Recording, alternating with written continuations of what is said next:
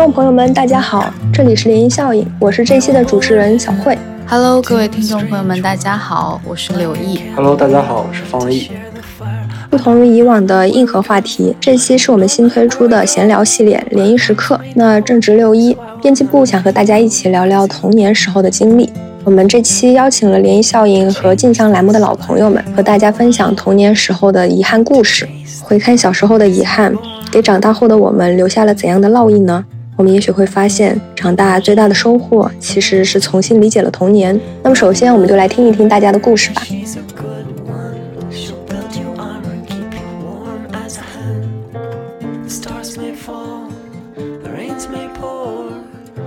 我叫陆明。我是一名物理老师，也是一个写作者。我从小呢是生活在一个离上海很近的小镇。我妈妈是上海知青，所以我就是一个知青子女。现在我们提到知青子女这个名词，很多小朋友应该会比较陌生吧？其实呢，就在我小时候，像我们身边这种知青子女类似情况的，应该还是蛮多的。知青子女他会有一个天然的一个使命啊。就是说，你长大之后必须是要考回上海的学校的。我一直觉得自己，或者说，我必须要觉得自己不比上海的小朋友差，用这样那样的才艺来捍卫一点自己小小的自尊。我要让自己相信，我们是一样的，我们之间没有任何的区别。这样的幻象一直持续到小学五六年级。我记得那一次。我的乡镇小学已经提前放暑假了，上海的中小学可能还没放，我就住在我外婆家里嘛。有一天下午呢，我去接我的我的表妹放学，学校是在法租界一条幽静的马路上，我就在路口等。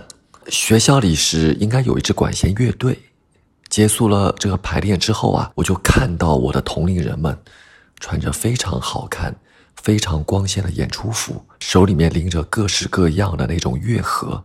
我猜想里面应该是装着小提琴啊、中提琴啊，或者黑管、小号、萨克斯，就有说有笑的从我身边走过。也就是在那一刻，我仿佛一下子明白了，我和他们其实还是不一样的。因为我也知道，我在小镇上是没有这样系统学习乐器的机会。可能是这一刻吧。让一个小学生提前看到了这个世界真实、残酷又平常的一面，应该还是为此失落了好几天，影响了他一些未来的想法。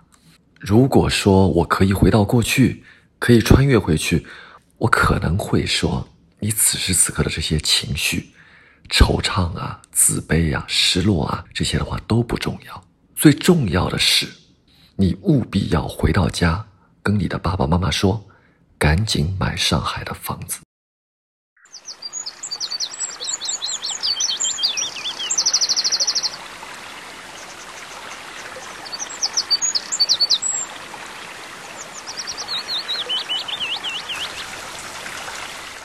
大家好，我是杜黎，我是一名青年作家，写纯文学、科幻和非虚构散文等，有时候也做翻译。嗯，也是宇宙中最大的啮齿目。嗯，童年中最遗憾的故事，其实应该不是故事，应该是事故。嗯，我觉得就是六岁的时候，我爷爷突发心脏病去世吧。如果当时的科技能够再发达一点儿，就是没有错过黄金抢救时间，能够及时呼救，或者是有 AED，就是及时呼救是做到了，但是。人走得很快，所以这是我人生中最大的遗憾。总是希望我爷爷，嗯，包括我奶奶也这么希望，就能够走得远一点。这样的话，我奶奶也不必孑然一身到现在，家里生活各方面都要好一些吧，也能够跟我爷爷在一起时间更久一些。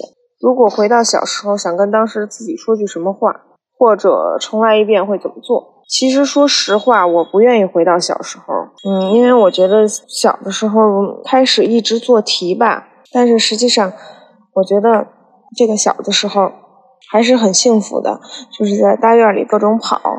我们当时那个院里没有把那些花园都推成水泥的停车地，然后当时的那个华北的野生植被特别的繁茂，就特别好，什么都有，然后生态也很好。如果回到当时的话，我会。估计去观察自然，或者是带着当时的自己一起去玩儿。嗯，我觉得都是当时的我们所没有的，那完全是一种同盟的玩耍。想跟当时自己说，别害怕，没有人带你玩的话，你也可以自己玩，也没有关系，还是自己看书啊什么的，都是很有意思的。你会走得很远很远，不必担心眼下的一切，我就告诉他你不是孤单的，然后能够一直快乐下去是最宝贵的东西。多看看小小百花园什么的。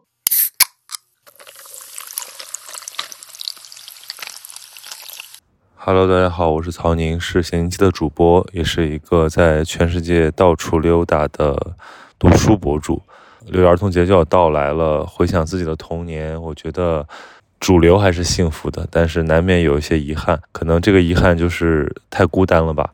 因为像典型的双职工家庭的独生子女一样，我也是。一个人长大的，当然这么说有点好像对我的爸妈和这个爷爷奶奶、姥姥姥爷不太负责任，因为他们毕竟也是把我料理长大。可是我觉得在心灵生活层面，我确实是啊自己摸索成熟的，而且度过了大量那种自己逗闷子啊、自己这个找乐子的时光。为什么说是个遗憾呢？其实是因为这会塑造你的性格，会让我觉得我一直在寻找某种呃团体的这个接纳，一直在寻找一些。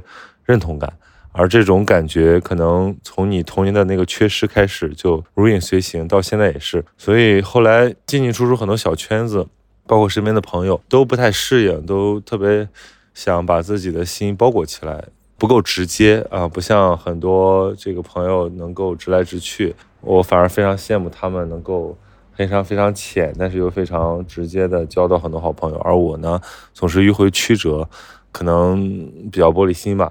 对，所以这个是一个遗憾了，因为没有现在想起来，小的时候也没有什么发小，也没有什么玩伴，然后可能唯一的期待就是爸爸妈妈和自己的这个哥哥姐姐能够施舍一段快乐的时光给我。所以现在想起来，那些独处的时刻肯定是是无限寂寞的。不过，他也一方面给我留下了这种。缺失，但另一方面又培养了我的自理能力，让我变得更早熟。说它是遗憾，其实也是人生的光彩。如果让让我能够对那个时候的自己说点什么的话，我觉得其实就是说，呃，别害怕，继续往前走，不要花那么多时间在怀疑和纠结上，应该更开放的去去去去接接纳你的这些环境。不过我觉得这个可能对小孩来讲。嗯，没有什么，没有什么意义，因为这都是你的那个心有了伤口，然后结了痂之后才会明白的事情。对，但无论如何，我觉得成长是必然经受这个痛苦的，没有那么平顺的成长，所以我非常感恩经历了这些，我也把它消化成一段特别的个性的经历。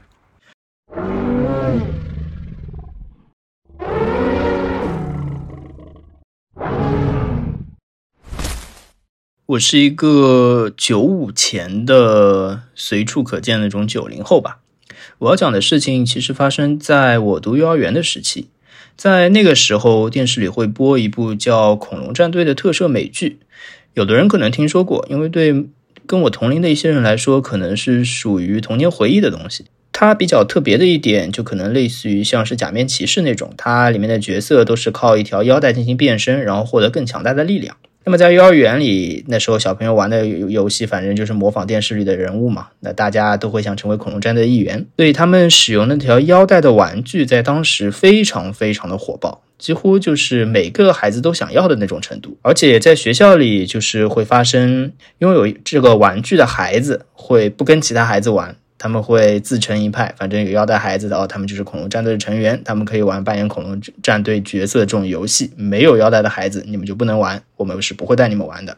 我在那个时候就是属于没有腰带的孩子一员，非常的羡慕有腰带的孩子，因此回家也是会跟爸妈说，哎，我很想要这个东西，进行一些小朋友会有的这种传统操作，软磨硬泡啊，或者说去商场的时候站在玩具柜台前看半天啊之类这种。但是当时绝大部分家庭的经济条件可能并没有非常的好，然后这样的一套玩具其实也属于是比较昂贵的，也不是大家都能负担得起。所以父母那个时候就跟我说，这个东西其实还是比较贵，家里一时半会儿可能并不能轻轻松松负担这个东西。当时得不到肯定是很失望，然后也是日思夜想嘛。直到后来有一天，我爸突然就是下定了决心，想给我买一套恐龙战队的玩具，但他选择的东西并不是我想要的那条腰带，他选择的是五个主要角色使用的武器。然后那个武器实际上是可以组合在一起变成一件更厉害的东西，反正就是这样的一个设定。他买回来之后是为了给我个惊喜，所以就藏在了枕头下面。那我晚上睡觉的时候手会摸到，摸到就会看到，那就肯定会很惊喜、很开心。很可惜的是，当时我只想要那个腰带，而且我也不能理解这一套玩具的价值远大于那一条腰带这个事实。所以在我拿到的时候，我。其实非常的失望，同时甚至对我爸说：“我并不想要这个东西，这不是我想要的，我想要的是那个腰带。”表现的有点难过。直到后来长大之后，开始对物品的价值有了理解，开始了解了这些商品啊，可能代表的价值多少。后来理解了哦，小时候我得到那套东西的价值实际上是远大于那条腰带的。然后才理解了当时其实我爸就是想要给我更好的东西的这种心情。我也能理解那时候我爸给我买这个东西，肯定是满怀期待的，希望我能够喜欢。而且当时我表现出失望的时候，我现在其实也能记得，他还是很难过的。就是他没有想到我其实不喜欢这个东西，他花了更多的心思去挑选，更用心的想给我更好的东西，但我没能理解，所以这就是可以说是我童年的最大的一份遗憾吧。因此，如果我觉得，如果能让我有机会能重新过一下那个时刻的话，我能够表现出，哎，这个东西非常棒，我非常喜欢。然后表达一下我对我父亲的愿意给我买这个东西的感谢吧，可能就是这样。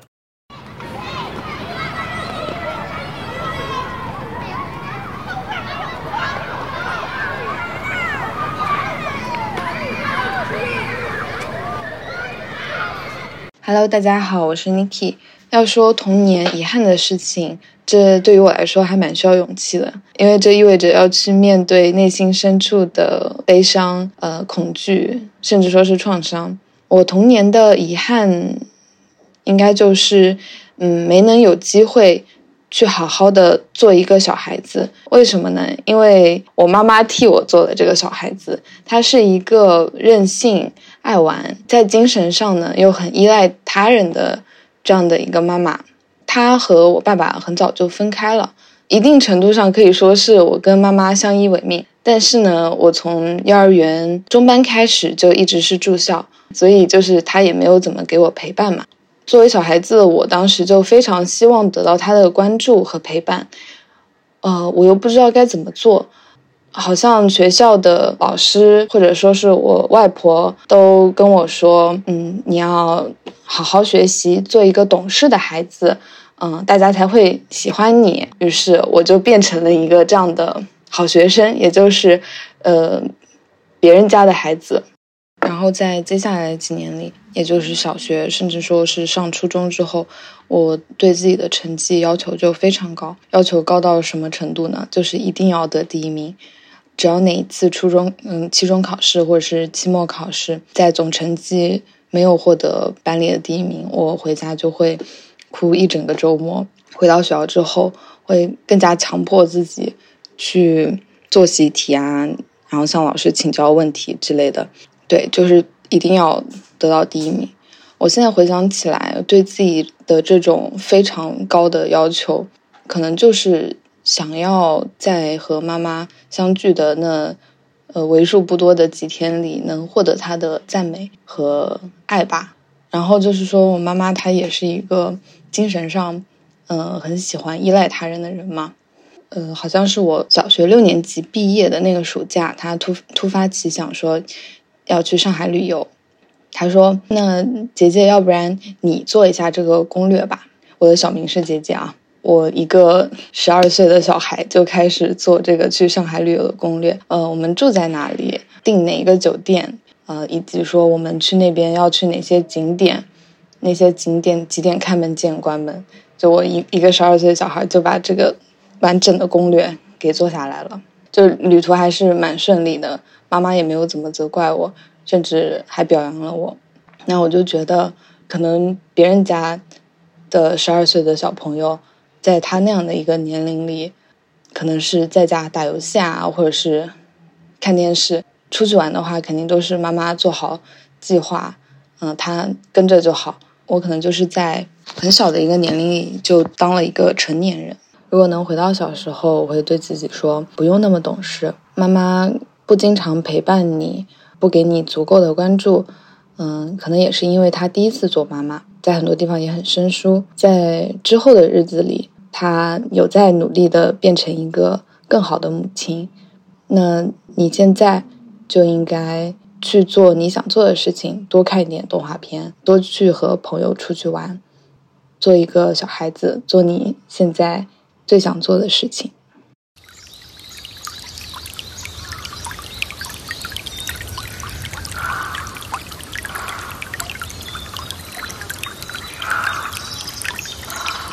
讲到童年，说起遗憾的事儿，总有这么两件事儿。时间过去这么久。记忆还是没有模糊掉，但严格来讲，之所以记忆深刻，他们印刻给我的感受和情绪，又远不止遗憾这一种。在我大概七八岁的时候，亲戚来我家，给我带了一支玩具手枪，就是那种一按扳机就会放出各种音乐的那种。当时这种玩具吧，在农村还是很稀罕的那种物件儿，说是带给我。其实得我们兄妹三个人一起分享着玩呃，我当时七八岁，我还有一个五岁的弟弟，一个三岁的妹妹。玩的时间久了吧，那把枪的零件也磨损了，老化了，早就出现了那种坏的迹象，就等着看谁倒霉，轮到谁，然后坏在谁手里，谁就可能挨顿吵，甚至被我爸打两巴掌。那终于有一天呢，很不幸，就是它坏在我的手里。我爸呢有点暴躁，我又是一个很有自尊心的小孩我就很怕他吼我一顿。于是呢，我想了一个点子，我把枪放在抽屉里边，等着我妹妹来拿。那玩具枪就是就算是坏在她手里了，她当时才才三岁，是不会挨打的。我也就就此逃过一劫。我记得在。那个傍晚光线特别昏暗的那个堂屋里边，妹妹开了抽屉，拿起坏的玩具手枪，然后还哭了一场。我爸妈看到之后没说什么，还抱起她哄了哄。直到今天，我想起那个特别卑鄙的一幕，还是感觉到很心痛。我妹妹小时候就肥嘟嘟的、憨憨的，特别萌、特别可爱。直到现在，我们的感情也很好。那时候他才三岁，他根本不记得这件事儿，但是我一直忘不掉。还有一件，大概在我十多岁的时候，我牵着一头老水牛，在大堰河放牛。那年天气干旱，大堰河底的那个水很少，只有一个一个的小水坑，它连不成片儿。牛呢，在河底吃草。我就在小水坑里边摸鱼，突然间呢，在一个在一个稍大的水坑碰到一条很大的鱼，我很兴奋。那个膝盖以上的水好几平米，我又没法直接抓到它，我就把这个水给搅浑。这条大鱼呢就不断的浮上来透气，我一次又一次已经触摸到它的脊背了，好几次差点摁住它，但是那个鱼的力气很大，他身体一摆动，又一次挣脱。然后呢，我心里就随着这个时间就变得越来越惶恐，我的手上的劲儿好像也越来越越无力，我就有一种异样的感觉，在和这条鱼搏斗较劲的过程中，我似乎感觉到我们在在变得熟悉，它不不再仅仅是一条鱼，而是一个活生生的生命。我觉得他他好像有意识，他什么都知道。我这么一想吧，我就越想越害怕。我就我就上了岸，我躺在那个岸上的草地上，大口喘气。当时那个太阳就是火辣辣的，就是整个就是蒸烤着这个大地，那个一望无际的那个那个旷野上，就只有我一个人，还有一头牛，一条鱼。哎呀，我就喘着气，我心里边开始犯嘀咕，我就我就很犹豫，很纠结，我到底要不要继续下去去去抓这条鱼？还没等我下水坑，我还在犹豫的这个档口呢，家里边人找过来了，就问我说：“怎么这个到了大中午了，你你还没有回去吃饭呢？”我当时情绪挺低落的，我就下去把那个牛给牵了上来，就跟着家人一块儿回去吃饭。我一路上一句话都没说，我很沉默。就是很多年过去了，我还记得那条鱼，在之后的生活中遇到过很多次机遇。如果说我狠狠心、狠下心，我或许就能抓住一些什么东西。但是每到这个节点，我就会想起那条大鱼。我是该狠下心摁住它呢，还是应该放弃？就我总感觉那条大鱼吧。它有意识，它好像什么都知道。Hello，大家好，我是林小小啊，我是浙江传媒学院的文学老师啊，也是一名译者。今天很高兴涟漪效应的邀请，来跟大家分享一下我对童年的回忆感知。以及遗憾，嗯，我感觉对于我们这些八零后，已经长到了将近四十岁了，突然提到童年，就感觉到非常的遥远。也就是说，无论是它的滋味也好，它的色彩也好，还是它给我们带来的苦涩也好，似乎都是很遥远的问题。但是，我觉得这也就是我们这些成年人去借助小孩过的儿童节，去回望自身的时候的一种必要性嘛。OK，Anyway，我们说到这个童年的遗憾啊，我感觉我的童年可能过于的丰富多彩了一点，但是恰恰是这种丰富多彩，它给我带来了很多的啊困惑以及很深的遗憾。这句话怎么说呢？因为我的童年基本上都是在啊，我细数了一下，回回忆了一下，大概是在四个地方拼凑起来的我的童年。我。从小去了那个华北平原石家庄的西北坡，然后去了北京，去了上海，最后才回到了我的家乡杭州。也就是说，在一个孩子获得家乡认同感啊，习得方言，获得认同感的这个重要的过程当中，我的经验是碎片化的，也是不连贯的啊。这需要在很多年以后再回想童年的时候，才觉得它是一种遗憾吧啊，因为我没有获得非常强烈的在地感。这对于一个孩子来说，可能家乡就是一个飘摇的，或者说是一段移动的一个风景啊。我觉得这可能就是我童年最大的遗憾吧。如果有机会，嗯，坐时光机啊，回到童年，我想对自己说一些什么呢？我想对那个小孩说，其实作为一个陌客啊，作为一个陌生的客人，旅居在不同的地方，我觉得礼貌确实是非常重要的一点。他可能。嗯，在童年的时候做的不够好，我想让他做得更好。谢谢，对不起，这些话表面上看是一种家教和礼数，但其实是我们人跟人之间控制距离的必要的方式。我会跟他说：“你要努力的跟别人说谢谢，你要学会跟别人说对不起，并且你也要在别人欺负你的时候勇敢的讨要别人的对不起。”啊，我觉得这个其实是我回到童年的时候最想跟自己说的，因为那个时候的我可能这方面做的并不怎么好啊。因为我觉得，嗯，对于一个孩子的成长来说，跟别人之间丈量其距离是一个非常重要的，就相当于我们把手伸进手套里去探索。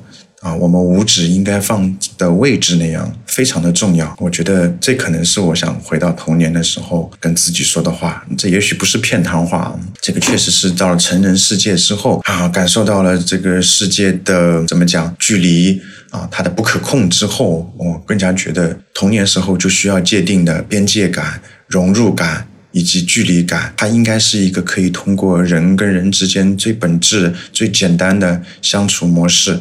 而获得的啊，我觉得有了这些之后，我们既保持了跟世界的距离啊，也保持了我们自己能够回到自我的路径。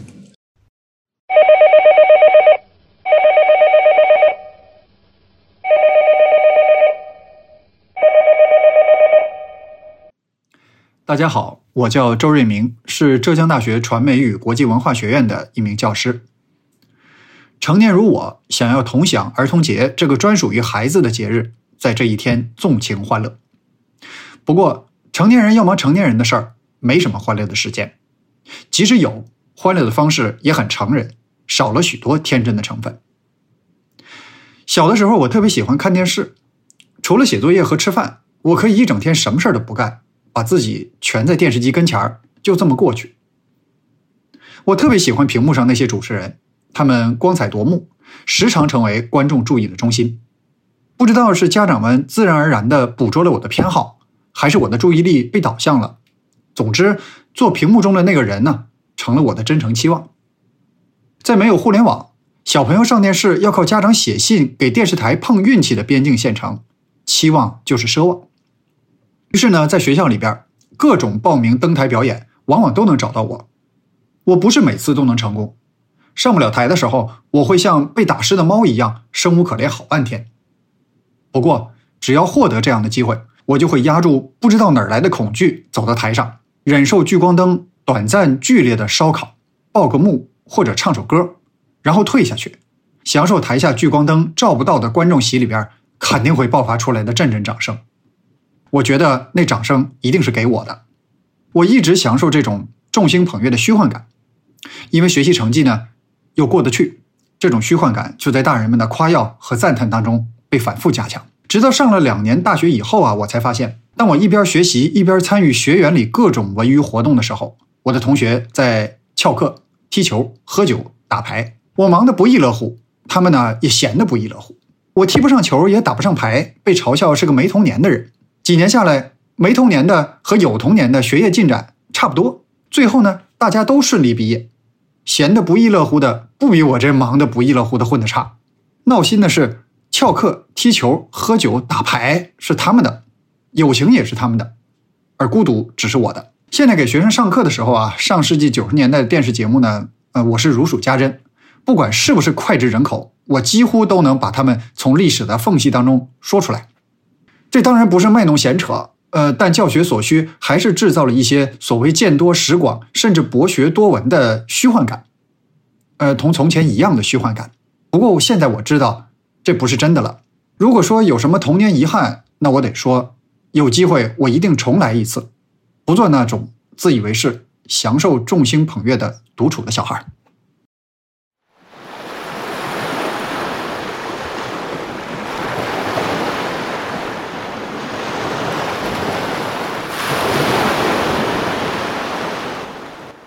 涟漪效应的听众朋友们，大家好，我也是听友之一，我叫阿韵，年近三十的九零后，从事视频媒体工作。说起遗憾，我觉得会是在生活中的某个当下，时常被唤醒的一个情绪载体。比如夏天快到了，走过路过单位旁边热闹的游泳馆时，我就会想到自己至今不会游泳这件事情。嗯，其实我童年时候呢，是跟我爸学过两次游泳的。第一次是幼儿园毕业那个暑假，大概学了一个星期，学会了一些蛙蛙泳动作，嗯，至少带着游泳圈是可以游了。但那时候可能因为小，所以嗯气短、闷气什么的还是不太学得会。之后的几天呢，身上就陆续发出了水痘，挺严重的，浑身涂满了就紫药水，睡觉也怕被碰破，呃，因为怕传染给别人嘛，还关在家里面一段时间。从大人的言语中呢，我能猜测到是在游泳池当中被传染的，所以在之后小学六年的时光里面，我都对游泳这件事情呢很抗拒。到了小学毕业那个暑假，我爸是好不容易说动了我第二次去学游泳。其实隔了那么久重新学，就得从最基本的捡起来再来一遍，但我就是很难放松下来，不呛水怎么能学得会呢？我爸他是秉承着这个信念，所以说要帮畏畏缩缩的我加一把劲，就会有那么个一两次把我推下深水区，想练练我的就是反应能力啊或胆子什么的吧。但其实就增加了我的恐惧心理，所以整个学习进程呢都还是比较缓慢，一直到最后我还是在抗拒，所以就搁浅在了。其实当时是能够进行闷气，然后能够一口气大概游个五五到十米的距离了，但就搁浅在这个进度上面。我现在回想起来呢，时常还是感觉非常遗憾。有时候呢，会把自己个子不高，然后又有点婴儿肥的身材焦虑呢，就会投射到当时没有好好学游泳这件事情上面。会想说，如果当时好好学，是不是能够现在就能长到理想身高了？嗯，是不是也能有有一个比较好的体魄？当然了，除了这个之外，好好的把一个技能学成，包括我爸把一个技能对我来说教成的成就感。可能对我们父女俩来说都是一个比较完满的回忆吧。如果能达成的话，如果回到小时候，我想对那时候我说：再坚持一下吧，再向爸爸多学一些东西，然后也在珍惜一些跟父亲相处的时间。虽然他教东西的时候眉头一皱，看上去特别严厉，但长大后你也许不会想到他会那么早就离开你和这个世界。你再想请向他请教一二的时候，就是再想跟他拥有更多相处时光，所以最后呢，我还是想对天上的爸爸说，我已经学会了当时你教到一半的自行车这个技能啊，所以总有一个夏天吧，我相信我会把学会游泳这件事情这个童年遗憾补上。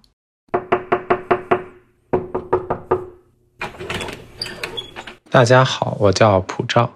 现在的主职是图书编辑，也翻译过几本外国文学作品。从有记忆开始的童年，可以当然说有美好，有遗憾，更多的是一团团朦胧或模糊。之前曾听过一个说法，是为了自我保护，人的记忆倾向于美化自身，尽量去除不美好，而留存美好。所以要说童年的遗憾，我搜索枯场，一时竟然想不到符合题目的具体事件。但从大的方面，我想到自己童年隐秘的快乐，大多来源于和玩具的相处。有一些轻微的遗憾附着在物件上，在记忆里逐渐成型。那是一个散落着许多玩具的孩童的卧室，洁净的床单上铺开了一件件玩具。五六岁的我，咿咿呀呀用手头的组合模型、玩偶、塑料小兵。宝剑等等，上演一出出荡气回肠的古代王国英雄史诗，或者是未来宇宙的奇幻史诗。这是我与玩具相处的模式，像导演一样为这些物件赋予想象的历史。遗憾的是，曾有一次，我把我百兽王变形金刚的五只动物机械兽，其中一只左臂的豹子的腿给做断了。现在那件破碎的玩具让我记起来，当时的我曾为此多么难过、遗憾、不甘心。一个完整的事物就这样遭到损毁，我耿耿于怀。每次看到那只断腿的豹子，心中都会生出想要舍弃整个玩具的冲动。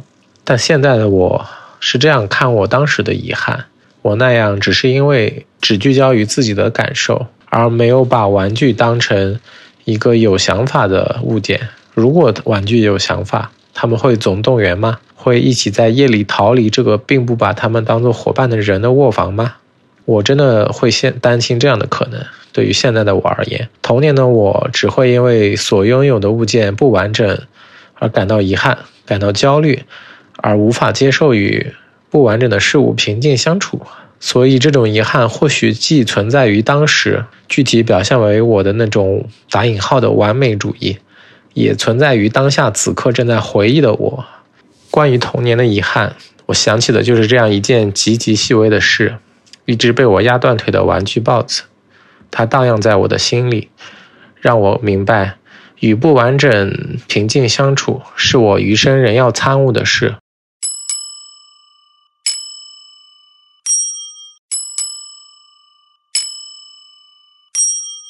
嗯，可以叫我缺娃。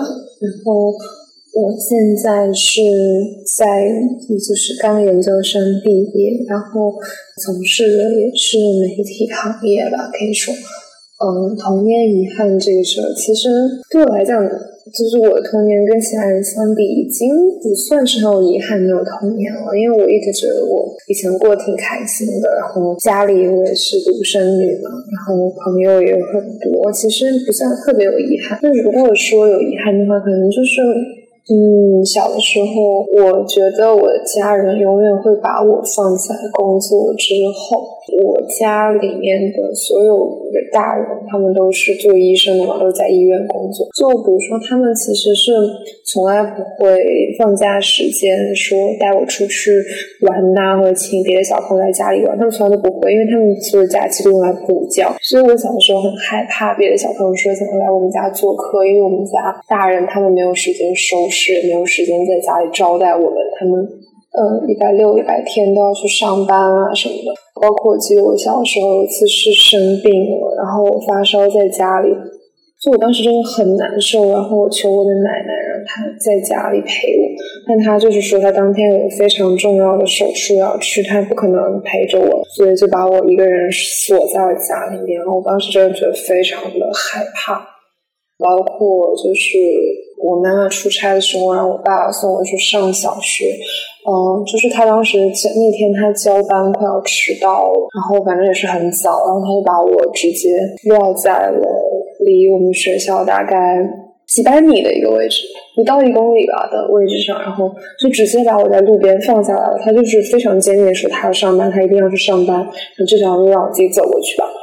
就是我感觉他们永远会为了上班这件事情而放弃我的存在。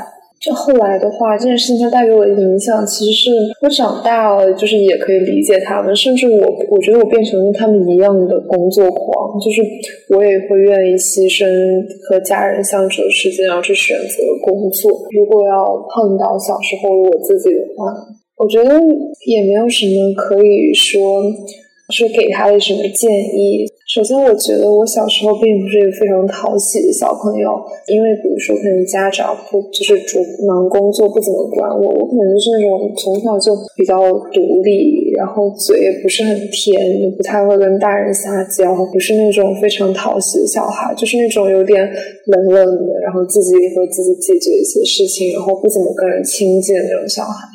哦，这个事情我觉得后来慢慢慢慢随着我长大的过程中，被我的很多朋友给治好了。我现在已经可以很顺畅的撒娇啊，或者跟别人表达一些亲密上的需求。碰到以前的我的话，会跟他说：“你长成了你想成为的那种大人，起码是以前的你不会讨厌的那种大人。”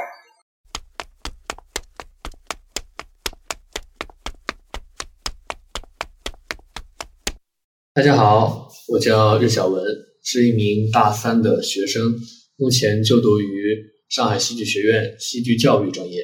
关于我童年的遗憾呢，是我小时候是一个特别爱闹腾的小孩，尤其爱爬楼顶，小区楼顶啊，或者是平房的楼顶，我总能想办法爬上去，就上去朝人家这个对面的工地丢石头，或者是冬天下雪的时候上去。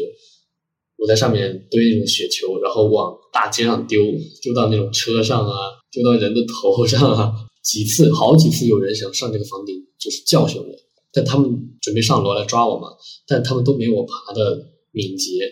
就我特别熟悉各个楼顶的这个构造，就哪有这个洞，哪能下去，哪能上去，他们就拿我一点办法没有，因为抓不到我。然后有一次，我和我的小伙伴，就叫他小周吧，我和小周。照常去一片平房区的楼顶玩，就就一片一片的平房，他们的楼顶是连着的，就可好玩了。我就翻来翻去，跳来跳去，跑来跑去。然后我玩的差不多，从上面下来的时候呢，就注意到有个老头在往我们这边走。当时感觉有点不对劲，但是也没多想。等到我我们俩，我和小周从那个楼顶上已经到了地面，那老头已经直勾勾的盯着我看了。嗯，然后我当时还假装不在意，我转身正要走。那老头一个箭步就挡在前面，他的两只手分别就把我和小周的胳膊就抓住，像那种像个甲鱼的，像甲鱼的嘴就咬到人不松开一样，就牢牢钳住我们俩的手。然后他抓到我们俩了，他就是这一片房子的保安吧，门房。他就开始一通教训，说：“哎，你们这是谁家的孩子啊？谁叫你们在楼上乱跑的？”他之后忽然开始说：“说，嗯，我上面种的菜全被你们偷了，你们上来就偷菜的。”那我就纳闷，我们根本就没有偷菜，没有干这事儿啊。小周不说话，我的小伙伴那个小周他没说话，我就可委屈可气了，我就开始挣扎，我就憋不住，我我我一定要说，我说我没偷你菜，我没偷你菜，我是真的气的不行了。我心想，这老头这怎么这么奇怪？我就边挣扎边骂，我说放开你个老不死的！然后我顺嘴又带了几句脏话，OK，我这几句脏话一出，就是对他的这个羞辱一出来，直接触及他的逆鳞，他把那只抓小周的手突然松开，一瞬间就抽在我脸上，直接被这一巴掌抽倒在地上，直接给我抽懵了。然后他就开始解自己的裤带，嘴里念念有词，说什么就意思就是自己年纪大了依然很有劲儿，说我要挑战他吗？我已经被那一巴掌抽懵了，这眼泪已经哗哗开始流，立刻开始道歉。我就哭着求他松开我的手，因为我那个手已经被抓的快没知觉了。这个事情到最后呢，就是路过的大人帮我们解了。回家的路上，那小周还问我说：“你没事吧？” 我心想：“你你是真聪明，你的全程一句话没说。这是我活到现在被抽过的唯一一个巴掌，所以我记得特别清楚，特别牢。当时读小学嘛，后来小学毕业就跟家人去了南方，每次假期一回老家，我都能想起这个老头。我尤是尤其是经过当时那个小房子的时候，我就充满那种复仇的那种恨。后来也也一直没见过他，这个结也没有解开，就真的成了遗憾。这就是我一个来自童年的遗憾。其实到现在来说，这个委屈的浓度慢慢在下降了，但确实每每想起，我都会为我当时感到感到特别委屈，感到很遗憾。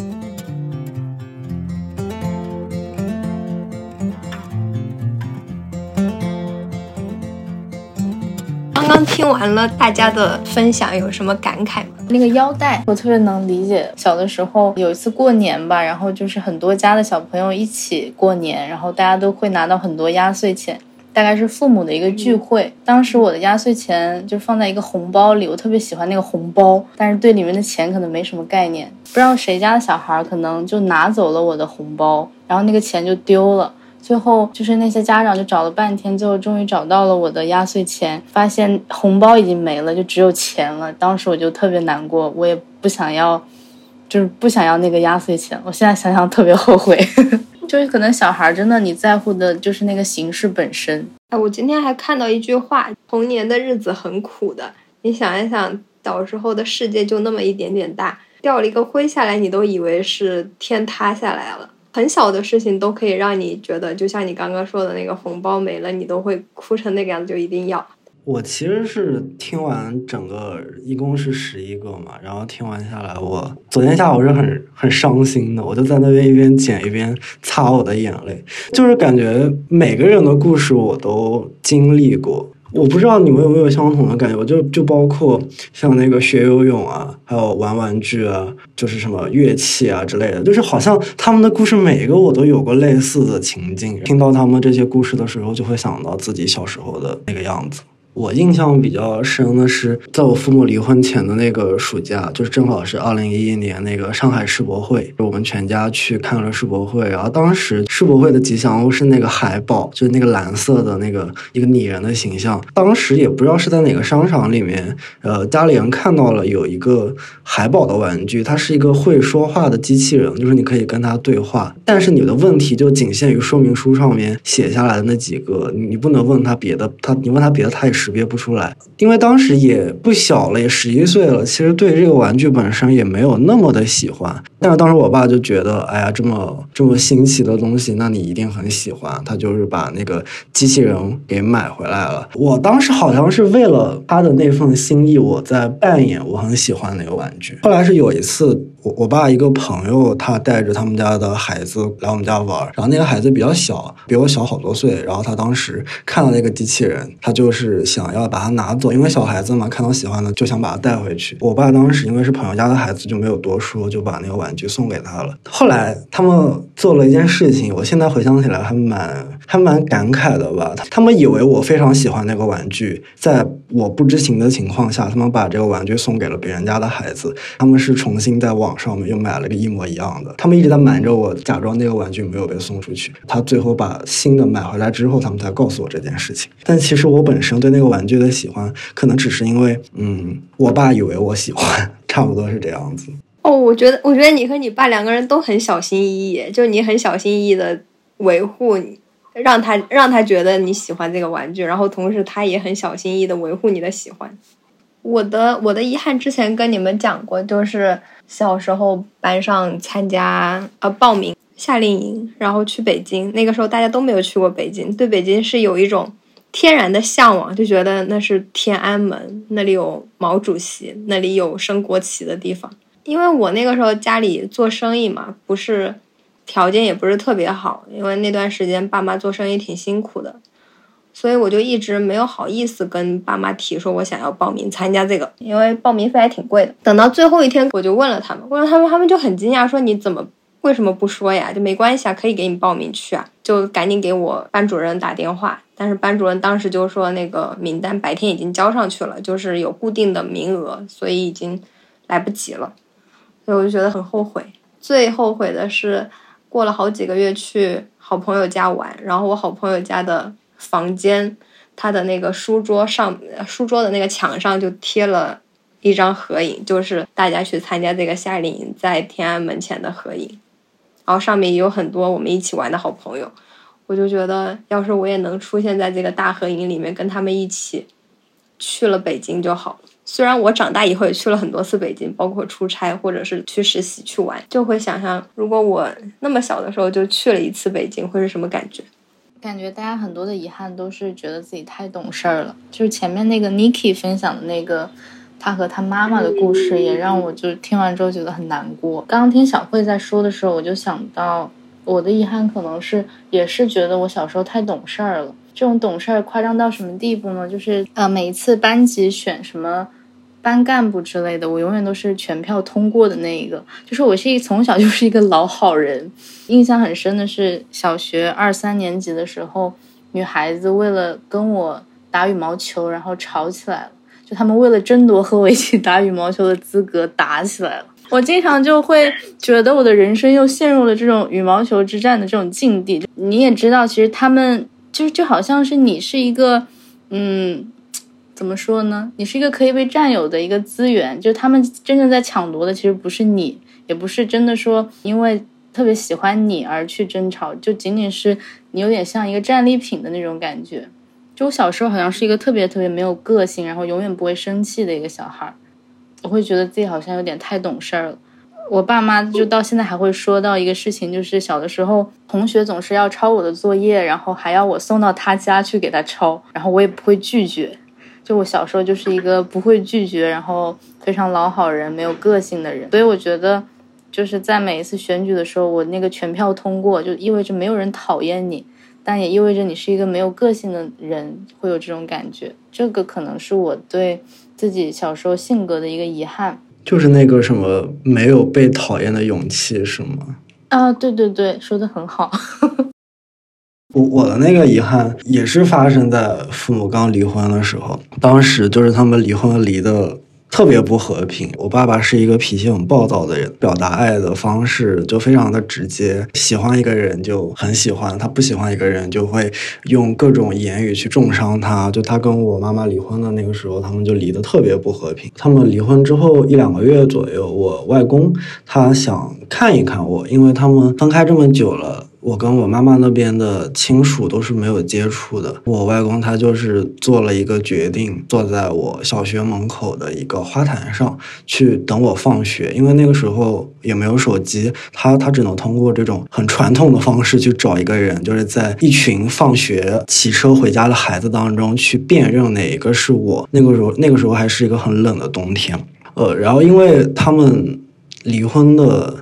闹得很鸡犬不宁，然后我爸爸是不许我跟我妈妈那边的亲属有任何接触的。如果一旦被他发现的话，那我回家我就我就我我就会非常倒霉，就会被各种打骂之类的，也是一直被灌输一种恨意吧，就是觉得是妈妈那边抛弃了我，我是一个不被人争夺的一个孩子。之前有过几次，我妈妈她通过一些方式来找我，但是后来被我爸知道了，可能是中间会有些老师告诉他之类的，回家之后就会遭到了一些很不友善的对待吧。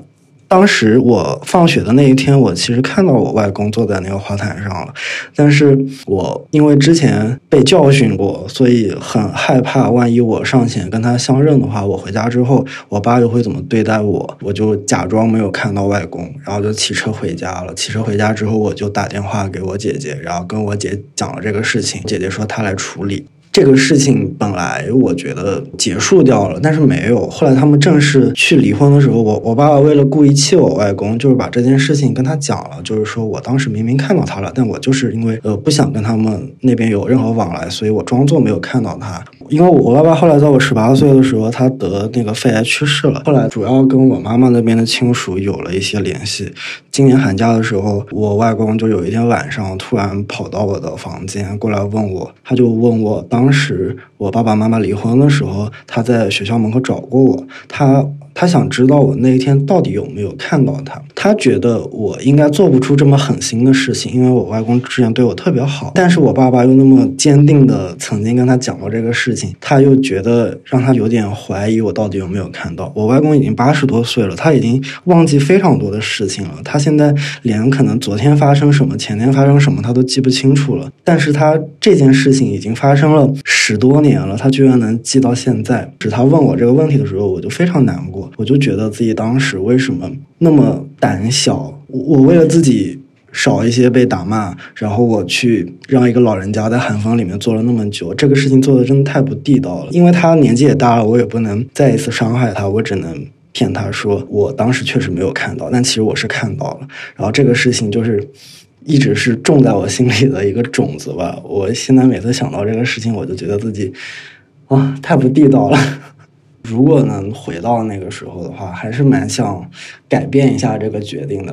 虽然他可能不会对我现在造成多大的改变，但是我是想让我外公他心里呢好过一些。就最起码他不会记挂一个问题，记挂了十多年，哪怕他本身已经不重要了，而且他现在记忆力衰衰退的那么厉害。所以我觉得这个事情就是我心里的一个结吧。我发现好像很多人回忆童年的时候，其实。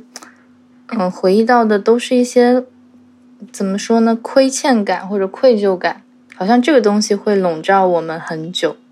前面那个万华山分享的那个故事，就是他把手枪弄坏了，有点像栽赃给自己的妹妹，就会让我想到鲁迅的那个风筝。不知道大家小时候课文里有没有读到过？他把风筝弄坏了吗？好像，然后他把这个栽赃给了自己的弟弟，然后这个事情也会让鲁迅就是一直的去。也成了他心里的一个坎吧。可能方毅是对外公的那种亏欠。那那如果这个问题可以任意问一个人，你们最想问谁呢？我我可能我可能会想问陈丹青老师。为为啥呀？因为我我会觉得说他是一个在现在依旧只依旧处于一种有点像童年一样的状态的人。他好像一直很纯真。我会很好奇这样子的人，他们童年的时候有没有什么遗憾？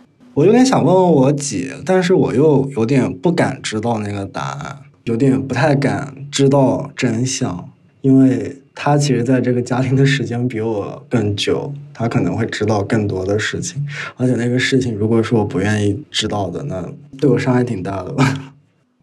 我刚刚想到，我想问谁？我有点想问横道世之介啊！天呐，居然有人在乎横道世之介的童年。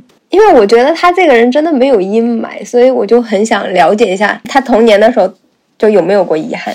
那那就是我们儿时最早的记忆都是几岁？你们还能记得吗？最早的记忆应该是断奶的时候。断奶一般是要把孩子和母亲分开嘛，我就记得我奶奶把我带去乡下玩，我妈太想我了，还是跟我爸一起追过来了。就我记得有一张照片是我妈妈抱着我在河边的一张照片，我记得那个时候我特别开心，就是第一次和妈妈分开，结果又见到妈妈了。这个故事好幸福，没想到居然有人的童年记忆能早到断奶。我像我，其实我就是一个我二十岁之前甚至从来没有追忆过童年的一个人，好像一直以来试图觉得童年对一个人来说没有那么重要，但是后来我发现我对他的回避本身就是他对我最大的一个影响，就是我不去追忆童年，说明我的童年一定是哪里出了问题，所以我能追忆到的最早的其实就是很多的片段和情绪。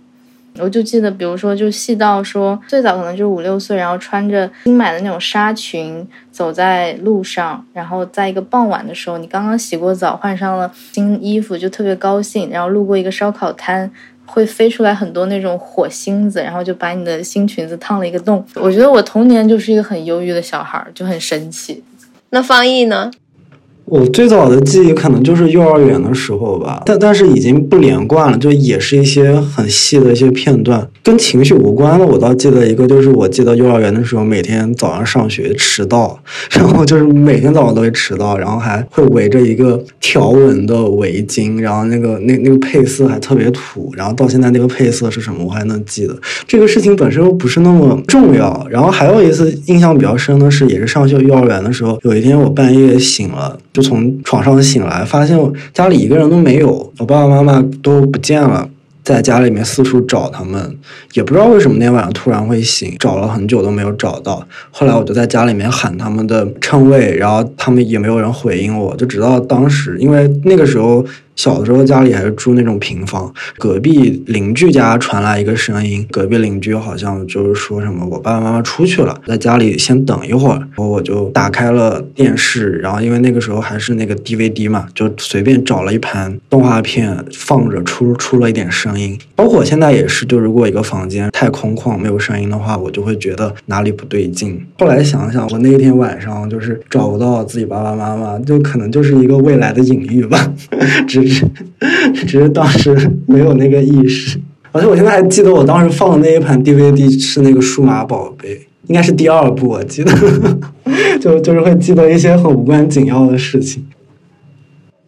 你们讲的这个，我又想到晚上的话，我想到就最早在电影院看电影的记忆。那个时候在我们景德镇那小城市上映的是那个《玩具总动员》第一部。我爸妈就买了票，我们三个人坐在电影院看，但是后面的内容我一点都不记得了。后事后是他们帮我补充，说我刚进去坐下来没多久，我就就看到里面那那个大屏幕，我就在那哇哇大哭，根本没有办法看下去，所以他们就把我带出来了。那你还记得为什么哭吗？害怕吧，应该是小孩子就会怕一些很大的东西。对，我在想可能是害怕，但是我我的脑子里可能自动把那个清除掉了，我就只记得。三个人开开心心的走进电影院看《玩具总动员》。刚刚大家都说了那么多那么伤感和忧郁的事情，有没有什么快乐的回忆啊？童年的时候，我感觉我快乐的回忆都被我清洗掉了。我也是，我发现小慧她是会记得所有快乐的部分，然后把后面不开心的给过滤了。然后我和方毅是反过来，这可能就是艺人跟 I 人的区别。所以你们能回想起自己童年幸福的时光吗？能。我觉得特别开心的是，我获得人生中好像是四年级获得人生中第一个 M P 四的时候，就下载了很多许嵩的歌，听着许嵩的歌，觉得特别幸福。他应该是刚刚火起来，网络歌手特别火的那段时间，而且都是跟一些物件有关，还有拥有人生中第一双溜冰鞋，或者说人生中第一盒水彩笔之类的，都会印象中都特别特别开心。我的话，我觉得幸福没有一个具体的事件，可能是一个阶段吧，就是差不多刚上小学那段时间，家庭还没有出现大的变故，父母还没有离婚，一家四口可以比较和睦的相处在一起的那段时间吧。我记得当时正好是播那个《家有儿女》，然后他们。他们其实是个重组家庭嘛，然后但但但他们就在电视里面演的，就是非常的愉快开心。我都记得每天当时晚上睡觉前可能都会看一集，也会想到就是自己的家庭跟他们也是一样的，就是非常的和睦，就是那个阶段吧。然后在后面想的话，可能就没那么幸福了。后面剩下的都是一些不太愉快的记忆。我能回想起来的都挺幸福的。就是出去玩，爬黄山，然后五岁的时候上了天都峰，我爸爸给我在那里打了一块金色的金牌，然后我就带着在那个山上到处招摇，就很多人就看这个小女孩还挺好玩的，跟我合影。也有不太开心的事情，但那个不开心的情绪好像被我自己过滤掉了，可能是一种自我保护的机制。下的就是比较开心的情绪，所以我回忆起童年，我会觉得是幸福的。那就是那句很著名的话，应该是卡夫卡说的吧？就那什么，幸福的人用童年治愈一生，不幸的人用一生治愈童年。那你们是怎么看待这句话的呢？哎，这句话真的是卡夫卡说的吗？我我搜一下吧。如果是卡夫卡说的，其实也倒也正常，我能很能理解他会说这样的话。我我现在就搜一下，他本来就挺不幸的。也可能是安徒生说的。就先不要管是不是卡夫卡，就这句话你们怎么看呢？但我其实一直挺排斥把幸不幸归结到童年过的幸不幸。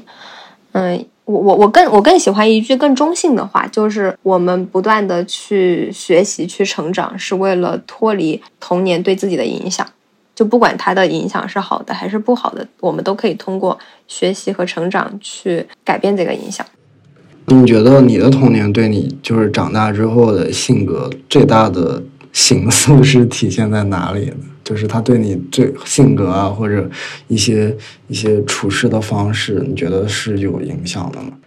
肯定有啊，因为我从小就特别羡慕别人爸妈都是上班族，准点下班，然后你自己也是准点放学，一家三口坐在一起吃饭，看看动画片，然后再睡觉，就是非常普通的生活。因为从小我爸妈做生意嘛，特别忙，然后把我放到了我姑奶奶家。我姑奶奶是当地一个比较有名的老师，非常的严厉，所以我就周一到周五是在我姑奶奶家生活，周五放学我爸妈再接我回家过。周末到周一又要去姑奶奶家，所以我就特别羡慕人家每一天都可以和爸妈生活在一起。他们也会给我买很多玩具，还有好吃的放到姑奶奶家，但是他们会专门有个柜子放在里面，就是只有他们拿出来的时候我才可以吃，才可以玩，不可以随时自己去拿。我就很羡慕朋友们，他们都说，哎，回家就可以看动画片，怎么样？我就从来不敢想象这样的事情，只有星期六、星期天可以这样。我小时候是特别希望可以过这样的普通模式的。但是等到长大，我觉得对我的影响就是处事的方式也可以变通一下，就不用什么每天要准时干什么，或者是不按部就班，对我来说反而是正常的事情。我我一直觉得，就是反而是因为我不喜欢童年的很多部分，所以塑造出了现在的我。就是我总觉得人其实就是被那些你讨厌的东西塑造的，而不是被你喜欢的东西塑造。就像我，我讨厌小的时候的那种性格，就像我刚刚说的，没有被讨厌的勇气，然后可能永远是 try to be nice 的那样的一个小孩儿，所以我现在可能就会更加自我一些，这个应该是对我形塑最大的一点吧。我的话，我其实觉得对我性性格改变还挺多的。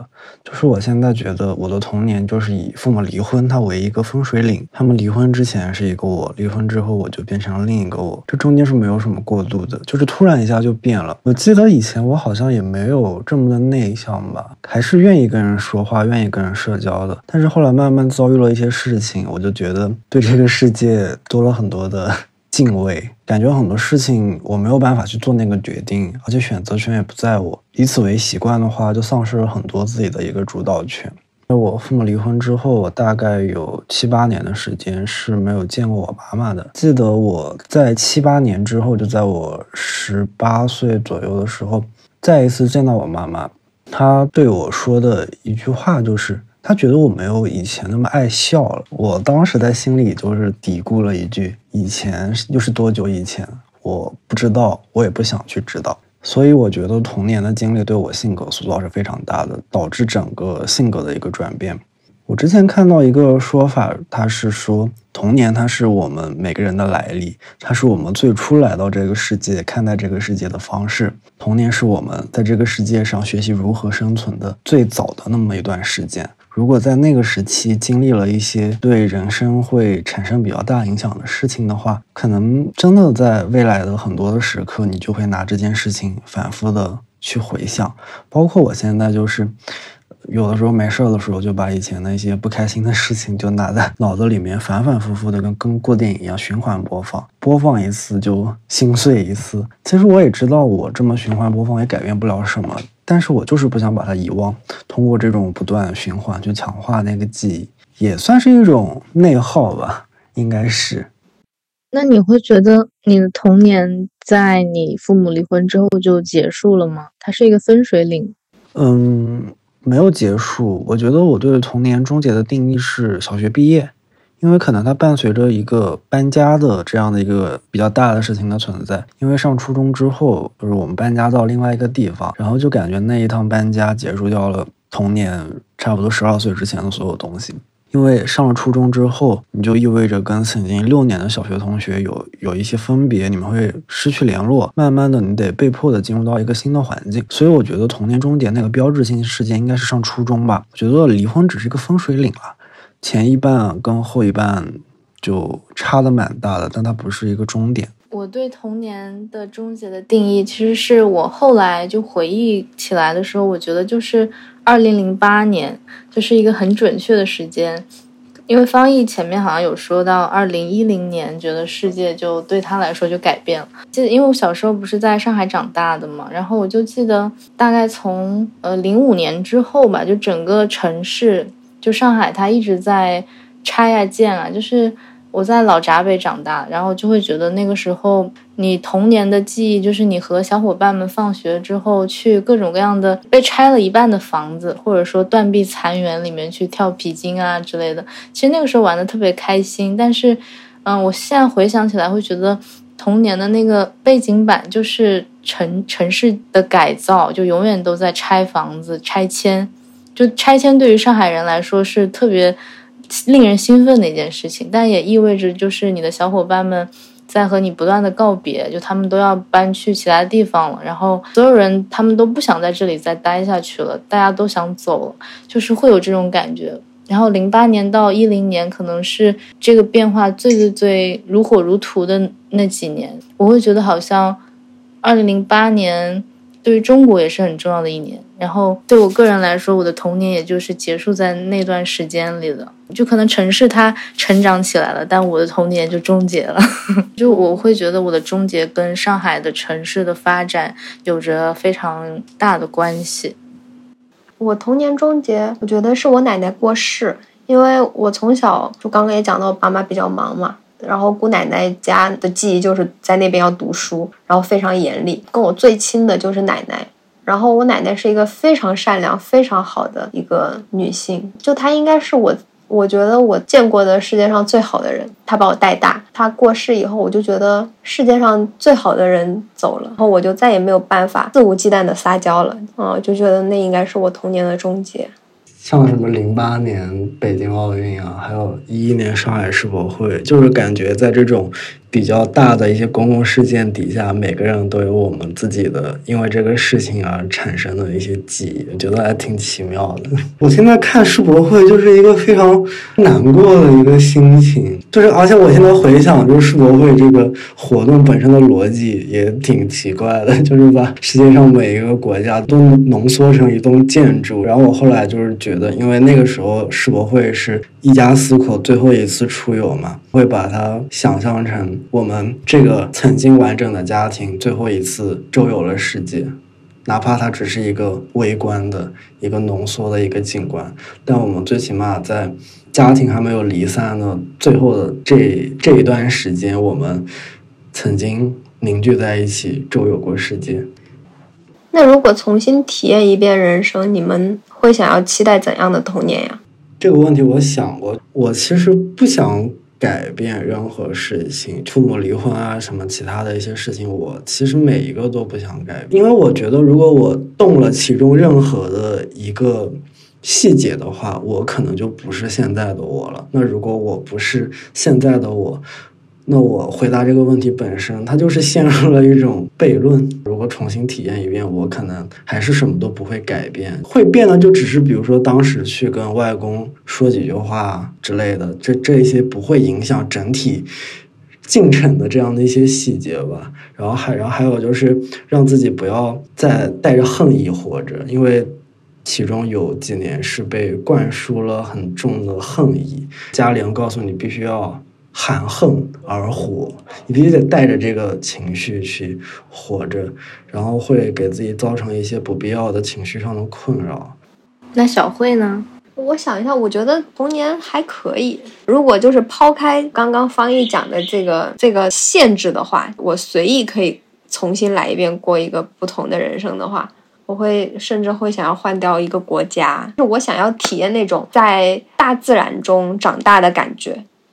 哦，因为我感觉，因为我们都在城市里面长大，其实跟大自然贴近的时间还挺少的。就我很很很想要体验，就那个《海蒂与爷爷》，你们看过吗？那个电影就我特别羡慕，就在那个跟大自然和谐相处，真的是身边都是动物、草地、阳光、空气、河流，哇，我好想那样长大一次。是哦，就是好像小时候没有很好的去探索这个世界。如果重新体验一遍，我会，我会希望自己是一个更加会表达的小孩儿。对，然后就是花更少的时间在内耗上，应该更更多的去探索这个世界。我觉得小时候的我不太有想象力和好奇心，所以这个我觉得，或是再来一遍的话，我最想要的那种童年的样子，把忧伤都表达出来嘛。嗯，对，然后要有。想象力和好奇心，就做一个真正的小孩儿。那我们有一个 ending 吧，要么我们的 ending 就是作为大姐姐或者大哥哥跟小时候的自己说一句话，怎么样？那我先来吧。如果跟小时候的自己那个小妹妹说话的话，其实我那个时候虽然看起来挺乐天派的，但是内心深处是有一点自卑的，因为觉得自己和别人不一样。就别人回家就可以见到爸爸妈妈，我的话就只能去姑奶奶家。我想跟她说，不一样。也很好，不用觉得自己和别人不一样就成了异类。那个不一样也让你长大以后变得不一样。我觉得这个不一样是很美好的不一样。呃，我的话，我可能会告诉他，你你未来还会更惨呢。现现现在惨一点也没什么，提前做好心理准备。我天，好残忍！那他应该会哇的哭出来吧？不会，我不会。我我其实反而比较喜欢这种有预告的。灾难，我可能会告诉他，你你十八岁会会有一道坎，你二十二岁会有一道坎，差不多就这样。我的天啊，我觉得你你小时候从此以后种下了一个心理阴影啊。一个奇怪的男人诅咒了我的人生。嗯，如果跟小时候自己说一句话的话，我会跟他说。因为我小时候那个眉毛是特别旺盛，现在也是。那个时候我就，其实我小时候长得很漂亮，我的眉毛实在太浓了。然后那个时候我为此难过了很多年。现在我想跟他说，眉毛后来你会发现眉毛是可以剃的，不要太难过。不知道可以可以修眉是吗？我那时候真的不知道眉毛是可以剃可以拔的，就一直为此苦恼了好多年，觉得自己是蜡笔小新。但现在浓眉也很流行啊，时尚是轮回了。那我们是不是就完美结束了？对的，那希望大家成了大人以后也可以像小时候一样快乐，永远不要丧失童真。对，然后少恨这个世界。这句话是跟方毅说的。我没有，我没有，我已经比以前好很多了。那我们是不是要跟大家说拜拜呀？哦，跟大家说儿童节快乐哦！对，那一二三，大家儿童节快乐！儿童节快乐！